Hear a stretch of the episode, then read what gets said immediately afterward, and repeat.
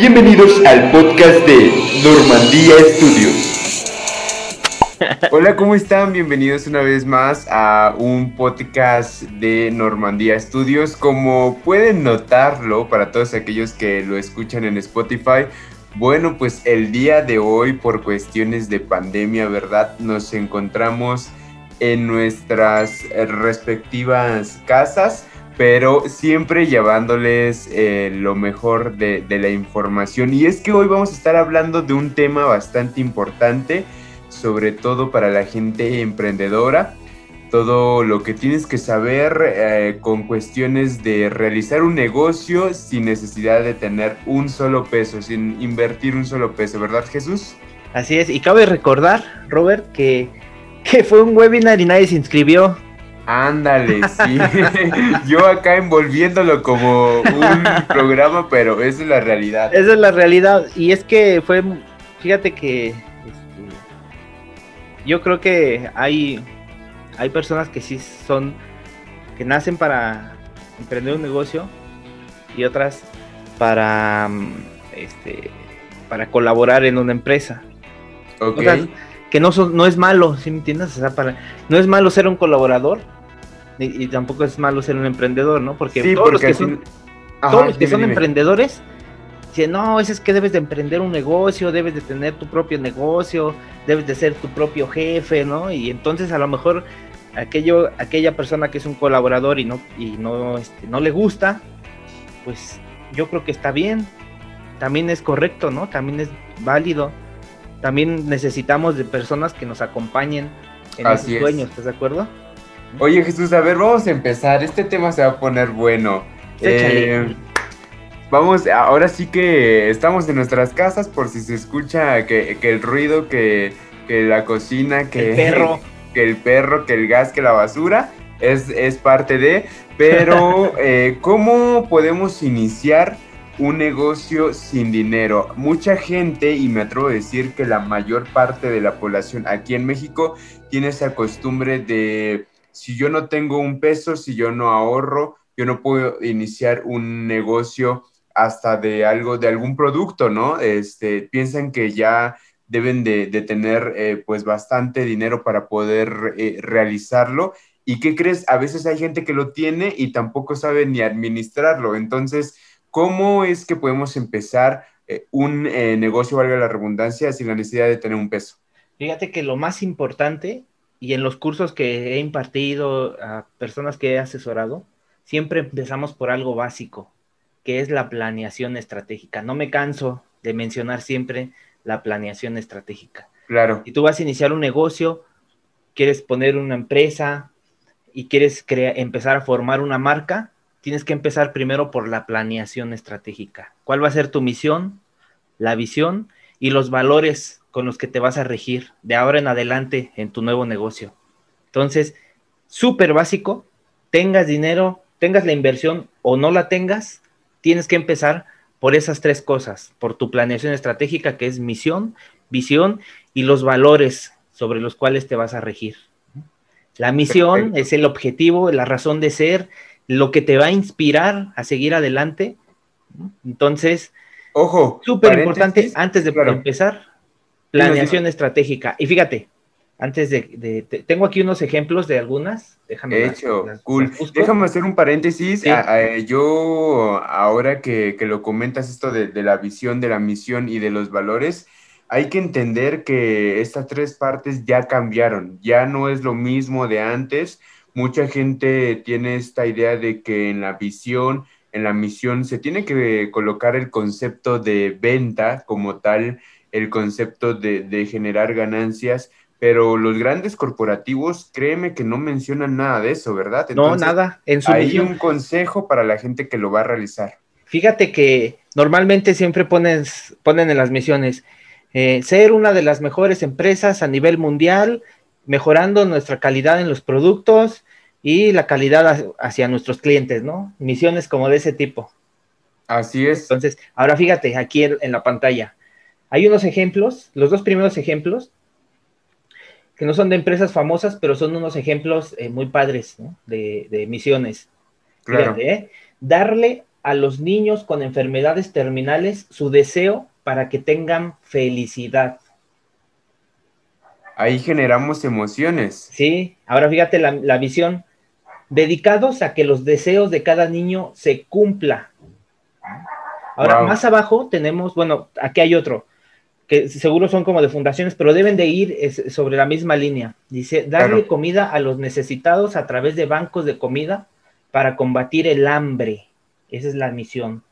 La visión, terminar con el hambre, tal cual, así, así de sencillo y así de fácil, ¿sale? Claro. Esto inspira tanto a tus colaboradores, hacia los que están dentro colaborando contigo, y a los de afuera, a tus clientes.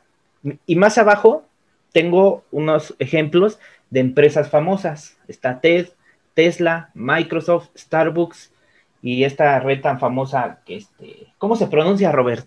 LinkedIn. LinkedIn. LinkedIn. LinkedIn. Yo, yo le digo LinkedIn, pero, pero no sé, hay que investigarlo, ¿eh? Sí. Pero fíjate, ahí te va, conoces TED, la de esas de, de conferencias de 14 minutos de alto impacto, ¿no? Claro, sí, sí. ellos, visto. ellos vinieron a revolucionar la, todo lo que son este, conferencias presenciales, ¿no? Ya nos, ah, o sea, es algo muy, muy diferente a lo que estábamos acostumbrados a, a conferencias de dos horas, hora y media, ¿no? Muy largas, tediosas y en la mayoría de las ocasiones aburridas. Pero Ted, fíjate, esta es su misión, compartir ideas. Esa es la misión de TED. Ujú. Ahora Tesla, acelerar la transición de energía sostenible mundial.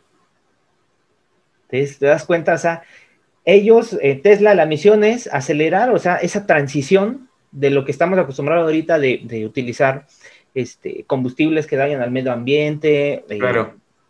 Todo lo que tiene que ver con, el, con, con- con mejorar la, el, esta- el estado actual de nuestro planeta, eh, enfocado a la sostenibilidad, están enfocados. ¿Te das cuenta? Y no dicen, misión, vender 500 carros eléctricos a Mm. las mejores empresas y no. Acelerar Sí. la transición de energía sostenible mundial y lo cumplen. Microsoft, empoderar a cada persona y organización en el planeta para lograr más. Ahí Dice Starbucks, Sí, claro. inspira, in- inspirar y nutrir el espíritu, una persona, una taza, una vecindad a la vez. Inspirar y nutrir el espíritu, lo que te ofrece Starbucks, uno no va al Starbucks porque por el café, realmente el café de Starbucks es, es malo, pero uno va por la experiencia, ¿no? Es Claro. uno- y la red social LinkedIn, conectar el mundo profesional para hacerlo más productivo y exitoso. Ahí está. Pues básicamente todo lo que están haciendo estas grandes empresas, pues es el generar un servicio que beneficie a la comunidad, no tanto que los beneficie a ellos, ¿cierto? Exactamente. Si tú te enfocas en ver cómo vas a impactar al mundo, cómo, cómo lo vas a cambiar a tu comunidad, a tu país, a todo el, el planeta en general de forma positiva, de impactar y hacer que cambie el mundo con lo que tú vas a hacer de forma positiva, la consecuencia de eso es la venta, Así es. es Claro. la transacción. Entonces, primero, antes de empezar un, un negocio, y aun- aunque tengas cero pesos o tengas la inversión para hacerlo, es empezar por la planeación estratégica. Ver de qué forma vas a impactar al mundo. De forma positiva con tu misión. ¿Sale? Porque eso va a servir para inspirar tanto a tus clientes como a, los, a las personas que vayan a colaborar contigo. Entonces, Claro. la consecuencia de ayudar, de dar desinteresadamente al- a los demás con lo que tú vas a hacer, va a ser la venta, ¿no? Sí, claro, y aparte somos parte una de, de- de- de una comunidad y, y esto pues genera la sociedad que pues si no nos ayudamos, ¿cómo vamos a salir adelante, no? Así es. Y fíjate, te voy a poner un ejemplo muy claro. Yo asesoré a mi mamá hace dos años, un año. eh, bueno, más bien empezó un negocio hace como cuatro años, pero hace un año pues ya lo, lo- lo cerró, ¿no? Decidió dejarlo, pero empezamos con la misión.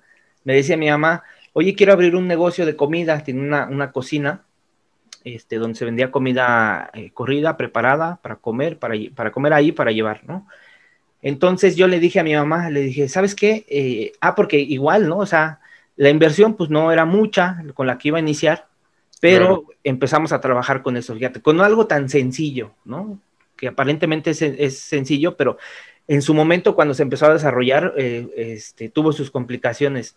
Yo le dije a mi mamá, vas a poner una cocina, un negocio local de comida, pero ponte a pensar cómo vas a, que, con ese negocio, cómo le vas a ayudar a la comunidad, a la colonia donde vas a poner ese, ese negocio, de qué forma puedes impactar o ayudarles con lo que sea, o sea, con, ese servicio que, que, está haciendo, cómo les vas a ayudar a la comunidad para que, para que sean mejor, o sea, de qué forma tú puedes con ese negocio contribuir a algo positivamente de esa comunidad, de esa colonia.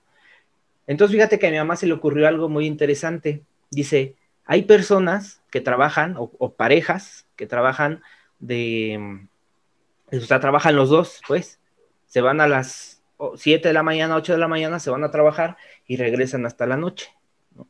Entonces mi mamá hizo un plan y se enfocó en ese nicho, en, esos, en esas personas, en esas parejas, ¿no? Y empezó a hacer este, el, topercitos de comida por separado. O sea, a mi mamá le podías ir a comprar 10 eh, pesos de frijoles, 10 pesos de, de arroz, eh, de guisado podías este, comprar 20, eh, 30 pesos y ya venían en un paquetito, ¿no? E incluso unos ya venían hasta con, con agua, o sea, venían tu, tu, comida y todo lo que tenías eh, este, para comer de forma inmediata cuando llegaras a tu casa. La otra parte era la comida pre-cocida o, o la pre-preparación, si se le puede llamar así, ¿no?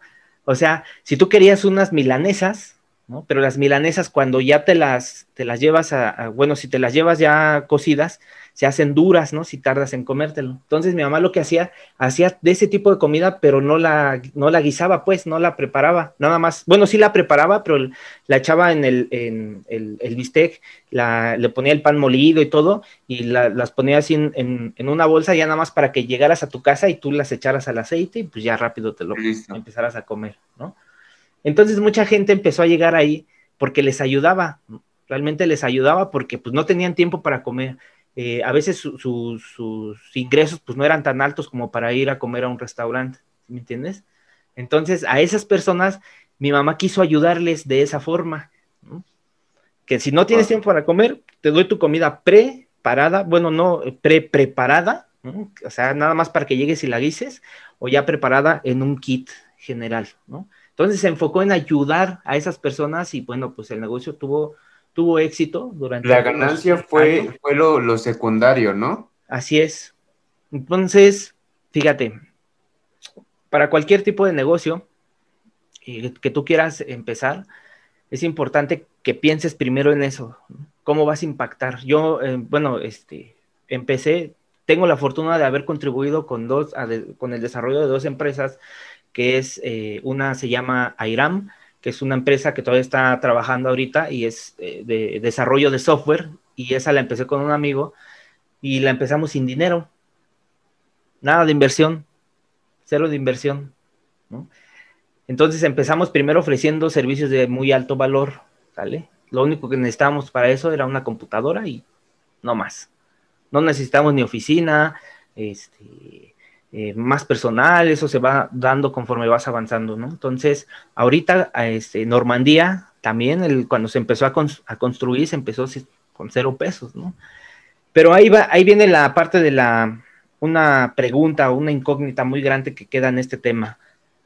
Esos servicios o ese tipo de empresas son fáciles de construir porque es tecnología. ¿no? Pero a ver, Robert, ¿cómo le hacemos si quieres vender un producto? Físico, donde te tienes que hacer de un inventario, de un stock.